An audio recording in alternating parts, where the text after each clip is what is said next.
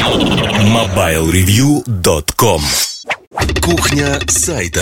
Всем привет, с вами Ильдар Муртазин И поговорим в этой кухне сайта про то, что у нас происходит с поездками. С поездками, командировками, отдыхом, отпуском и тому подобными вещами.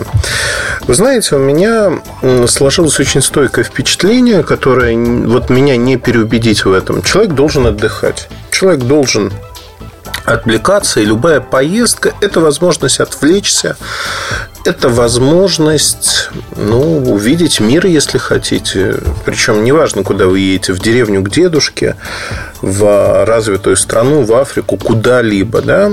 Сегодня интернет позволяет из любой точки мира телефон, интернет быть доступным.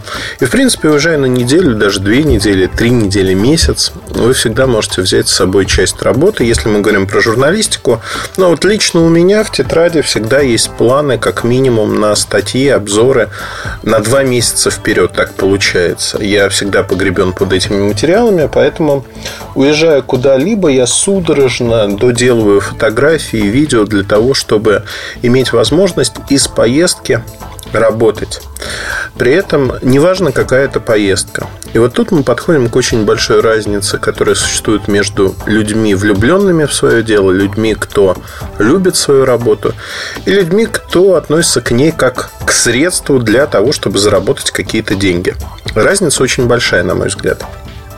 А, у вторых, для кого это средство для существования, а не любимая работа, а, зачастую а, очень формальные отношения. То есть любой отъезд от рабочего места, будь это рабочее место в офисе, будь это рабочее место дома, он вызывает отсутствие времени на то, чтобы работать. Конечно, я не составляю, ну, то есть, вот если говорить про коллектив Mobile Review, у нас есть там некий KPI, каждый человек знает, сколько он должен сделать, и он может не работать э, в поездках. Это совершенно допускается. Но я не говорю про то, что человек едет в командировку на презентацию чего-либо. Конечно, он оттуда пишет. Но очень часто люди, не только у нас, но вообще люди в целом, они пытаются переключиться, забыть про работу и прочее, прочее. Вот в журналистике, как ни странно, так же, как и у писателей, э, есть э, такая вещь, как привыкание, привыкание к работе. То, что вы должны делать, не потому что вас кто-то заставляет, да, стоит главный редактор в виде Эльдара Муртазина с клюшкой, битой, не знаю, мечом над головой и говорит «работай». Такого нет. А скорее ваше внутреннее самосознание должно говорить о том, что вам нужно это делать. А, кто-то из великих сказал, что а, ни дня без строчки. Ни дня без строчки это значит, что человек должен ежедневно, постоянно что-то писать. Поэтому вам нужно писать постоянно и нужно придумывать, как вы это будете делать. То есть вам нужно придумать, почему вы это делаете. А, не так важно, важно само умение, не так важно, что вы пишете. Это может быть работа, это может быть запись в вашем блоге, да что угодно. И люди, кто не работает, ну, например, журналисты, такое случается в жизни, там, теряют работу, меняют работу, уходят и говорят, что я отдохну от того, что вот от всей этой писанины. Это неправильно это неправильно вдвойне, то есть вам нужно всегда писать. Не, нельзя останавливаться, потому что как только вы останавливаетесь, ну, это как умение. Вы не разучитесь кататься на велосипеде но вы будете через какое-то время делать это хуже, вам надо втягиваться. То есть здесь нужно, конечно же, сказать себе, что я хочу работать, я хочу работать э, потому-то и потому-то. А можно применять различные методики для самомотивации, то есть объяснить себе, почему вы хотите это делать. Это может быть все, что угодно. Это может быть жажда славы, денег, а, просто хорошо сделать свою работу, разобраться в вопросе. Каждый выбирает мотивацию самостоятельно и выбирая эту мотивацию, говорит себе, что вот я хочу потому-то, потому-то. Не надо брать себе, да, у каждого своя мотивация. Кто-то делает это ради денег, например. Но, тем не менее, умение надо оттачивать.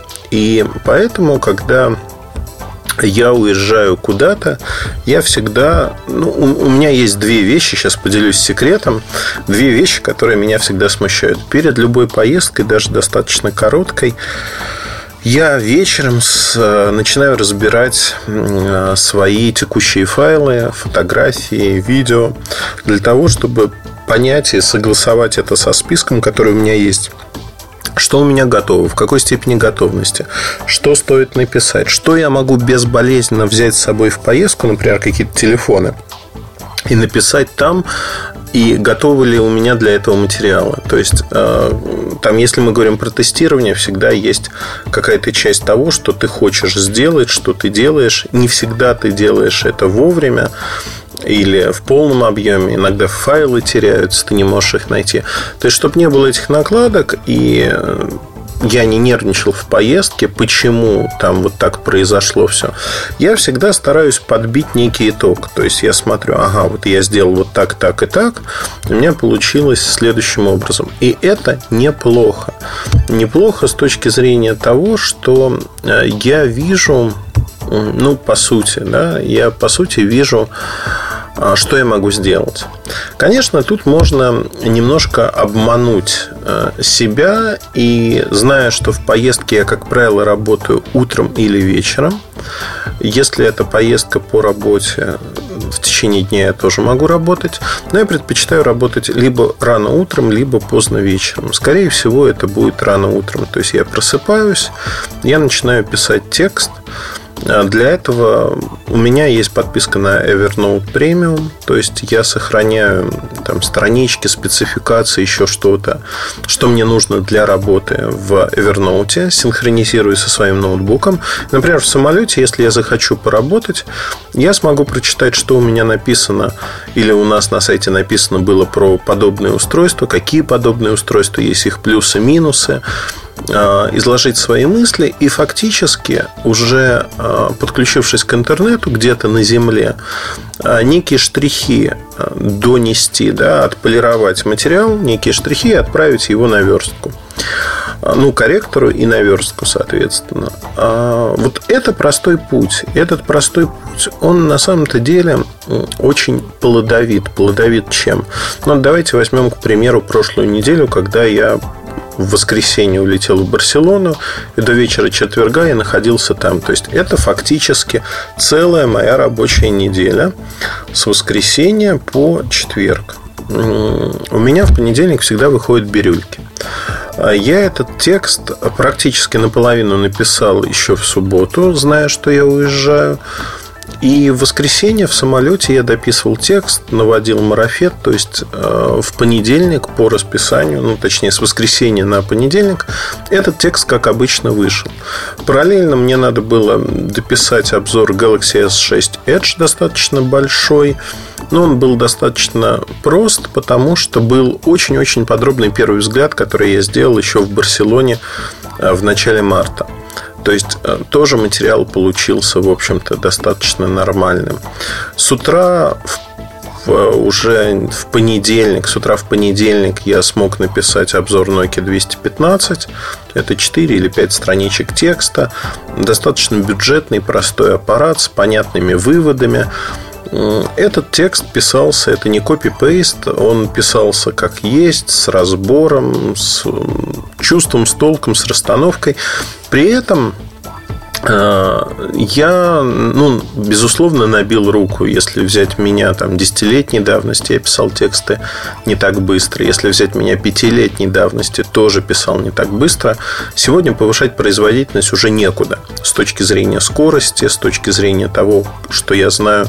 Знаете, как вот садишься за компьютер и уже привычно руки ложатся на клавиатуру, начинаешь писать в любом состоянии. Ты можешь сидеть в кровати, ты можешь сидеть за столом, а, можно это делать полулежа, можно скрючиться в самолете, если летишь экономом и кто-то откинулся, и, в общем-то, экран не раскрыть целиком. То есть в разных состояниях пишутся тексты. И это нормально. Абсолютно нормально по одной простой причине, что ну, вот работа такая. В самолете, кстати говоря, тоже я об этом рассказывал как-то.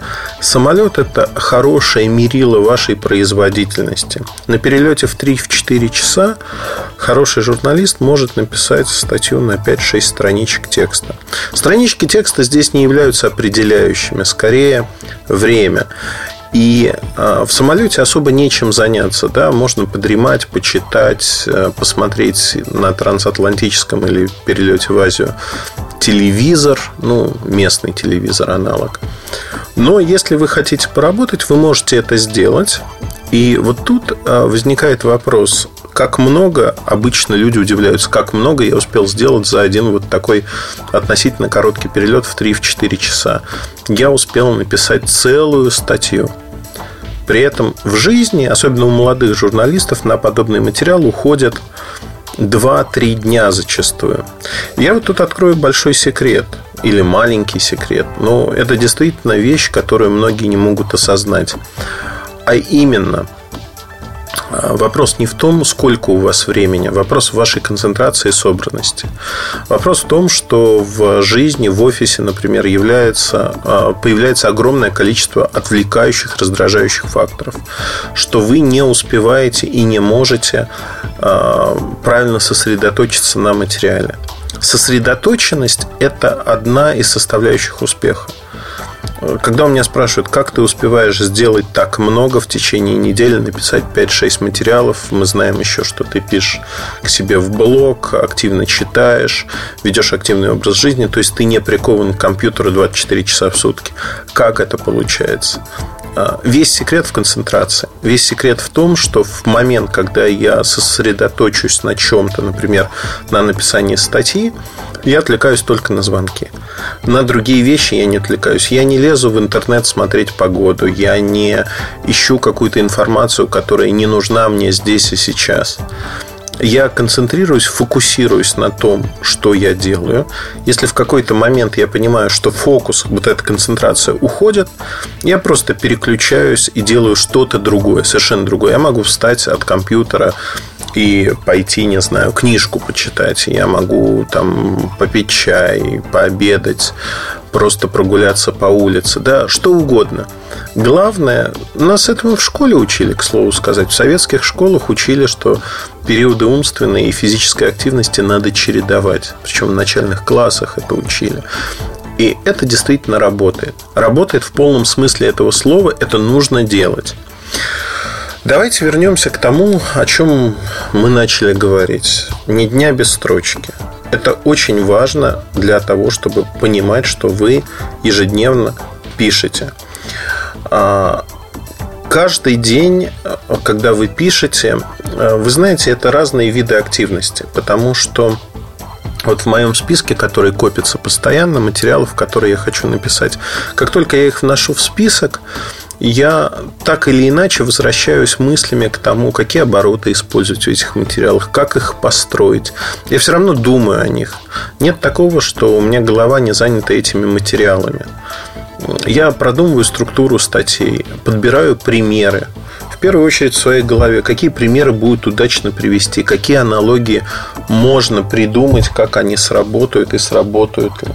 То есть в целом а, все это говорит о том, что а, у нас получается а, некое распараллеливание процессов.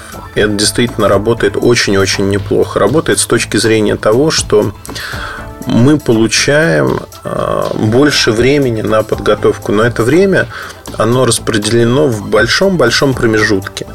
То есть это могут быть недели, месяцы иногда. И э, материал получается, вот он, знаете, как он готовится в вашей голове, в какой-то момент становится нестерпимо.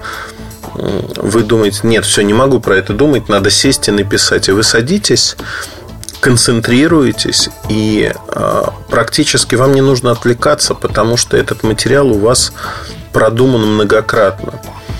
Этот подход очень сильно отличается от подхода людей, которые имеют тему, садятся и говорят, о, все, вот у меня появилась тема, я сейчас изложу ее, напишу про нее. У меня есть интернет, я найду какие-то факты и прочее, прочее. Так не работает. С темой надо пережить время. Некое, некое знаете, как вот часто говорят в, в такой народной поговорке, с этим надо переспать. То есть это надо обдумать. Это действительно так. То есть нужно вложить себе в голову мысли, подумать об этом какое-то время и потом уже садиться писать. Конечно, не все статьи можно написать так, но если вы интересуетесь той тематикой, в которой вы живете, большая часть, уверяю вас, большую часть материала вы будете писать именно так. И это очень-очень неплохо, потому что вы расширяете свой кругозор, вы набираете некую фактологическую базу, и уже потом, когда вы концентрируетесь на материале, вы его очень-очень быстро. Я, наверное, приведу следующую аналогию, которая есть в жизни и которая никогда меня не подводила. Эм, есть хорошие специалисты, есть посредственные специалисты. Для специалистов с почасовой оплатой я стараюсь нанимать хороших специалистов. Почему? Да потому что они выполняют свою работу за минимальное время, если при этом они еще и честны со мной. То есть, условно говоря, а, человек умственного труда, ну, например, юрист, которому надо подготовить заключение, если он профессионал, хорошо разбирающийся в тематике, ну, там, в патентном праве, например, он затратит, он, он дорогой, да, но он сделает качественно свою работу без огрех, и он затратит на нее минимальное время – можно нанять более дешевого специалиста, который потратит, разбираясь в вопросе, потому что он не знает его, в три раза больше времени. И в итоге, в конечном итоге вы заплатите столько же. В журналистике со временем примерно та же самая история. Не надо, ну, она обратная. Не надо садиться писать текст, материал, когда у вас в голове пусто, и вы просто придумали тему, и тут же садитесь излагать какие-то свои мысли. С этим надо переспать, желательно несколько недель обдумать, примериться. И тогда уже с этим идти. Конечно, это не касается каких-то проходных вещей. Ну, например, вышел бюджетный телефон. Тут есть момент другой, что вам надо его опробовать. Вы как бы ходите с ним, если это тест, если это обзор. Если это не обзор, а просто вы хотите понять его позиционирование, стоимость и прочие вещи, это совершенно другая вещь. Ну, приведу вот практический э, пример из моей практики, тоже из последнее время. А, шагомер, умный шагомер Fitbit Charge HR с измерением пульса. Ну, в общем-то, знаете как, можно было сделать поверхностный обзор. Я пользуюсь фитбитом достаточно давно, разным фитбитом. Хорошо разобрался в том, как работает система, социальные составляющие и прочее.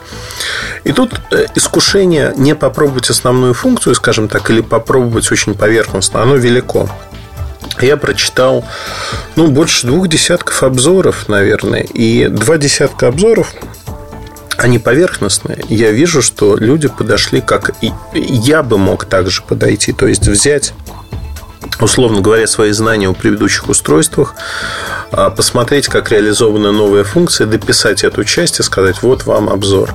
Но мне же было интересно разобраться, как работает а, пульсомер, то есть на руке, как он работает, в каких условиях он сбоит или нет. На это требуется время. И когда я стал обращать внимание, что и надо понимать, что вы не занимаетесь всеми активностями, которые возможны. Ну, я, например, на велосипеде не катаюсь. Соответственно, писать про тех, кто занимается велосипедным спортом, что для них это будет идеальное устройство, как сделали некоторые, я не могу. Ну, не могу просто в силу того, что это неправда. А, поэтому надо было найти людей, кто уже купил, кто занимается велосипедным спортом. Еще сложнее найти не просто этих людей, а найти людей, кто до этого пользовался другим пульсометром, желательно ручным или нагрудным, и сравнить их показания. И это все отнимает время. И а, плюс, а, пока ты носишь вот это устройство, у тебя появляется понимание эргономики, появляется понимание, насколько это удобно или неудобно, когда эти зеленые светодиоды в ночи на руке светятся, то есть в режиме сна и прочее, прочее, прочее. То есть здесь важно время. И оно всегда играет на того, кто пытается разобраться в вопросе. Но вот если говорить конкретно про это устройство Fitbit Charge а, HR, а, то здесь оказалось, что он врет при пиковых нагрузках, врет очень сильно. То есть, когда вы э, имеете пульс зашкаливающий, он показывает его ниже, чем он есть на самом деле, что может быть опасно. Опасно, потому что на пиковых нагрузках он врет на 20-25%. И это много для такого устройства. А, понятно, что есть сценарии применения, где такое устройство вполне подойдет ну, для людей, занимающихся джогингом, фитнесом таким повседневным или что-то подобное. Да, можно. Но я этот пример к чему привел? Не к тому, чтобы сказать, вот смотрите, как Муртазин работает. Нет. Это пример показывает, что с любым материалом надо провести какое-то время. В первую очередь, знаете, так романтично, если сказать, у журналиста должен быть роман с тем, о чем он пишет. Вот такой краткосрочный роман, когда надо прожить с устройством, с темой. И потом выдать уже конечный материал, который рассказывает об этом и показывает, что это такое, как это устроено. Это же интересно. Вот для меня журналистика – это способ познавать мир, способ узнавать какие-то новые вещи, которые меня интересуют и э, от которых мне, в общем-то, не безразлично. Знаете, я не на заводе работаю, на который привозят кучу-кучу болванок, и мне надо вот там что-то стесать. Я не работаю так, что вот мне надо написать материал, и за него я получу деньги. Ну, это тоже вопрос не стоит. Я делаю то, что мне нравится. И стараюсь рассказать о тех вещах, которые мне как нравятся, так и не нравятся. В работе, конечно, есть плюсы и минусы, но возвращаясь к первому а, посылу, работать нужно ежедневно. Если вот посмотреть на ту неделю, что я был в отъезде, у меня вышло 5 материалов полноразмерных. А, у меня вышло два подкаста, то есть это три части подкаста Mobile Review и подкаст Digestive часовой, который я записал до поездки, за день до поездки, зная, что меня не будет, и в поездке это сделать будет ну, немножко проблематично, наверное. То есть, уезжая, я подготовил вот весь спектр того, чтобы статьи, подкасты, видео на сайте, все это выходило, то, что завязано на мне. Еще раз подчеркну. Я ни в коем случае не говорю про других авторов, потому что статей-то у нас выходит намного больше. И это показатель того, что так можно и нужно работать. То есть беспрерывно. Я более того хочу сказать, что люди даже не знают зачастую, что я нахожусь в отпуске, потому что в отпуске производительность моего труда резко растет. У меня появляется свободное время от встреч. И тогда выходит больше и большее число материалов, и это интересно, как мне кажется. Коротко. Пишите всегда, пишите везде, не отвлекайтесь на поездки очень сильно, чередуйте впечатления, чередуйте активность, когда вы сидите за компьютером с другими вещами, желательно с физической активностью.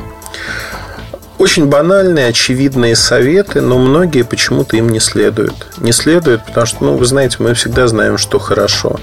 Но лень, отвлекающие какие-то вещи не позволяют сконцентрироваться, не позволяют в полной мере выжить все возможное из того, что мы делаем. Постарайтесь все-таки выжить это. На этом все. Удачи, хорошего настроения. С вами был Ильдар Муртазин. Подписывайтесь на подкасты, если вы еще этого не сделали. Подписывайтесь на, на наш YouTube канал. Там уже цифры такие внушающие пиетят. Удачи и хорошего настроения. Пока. MobileReview.com Жизнь в движении.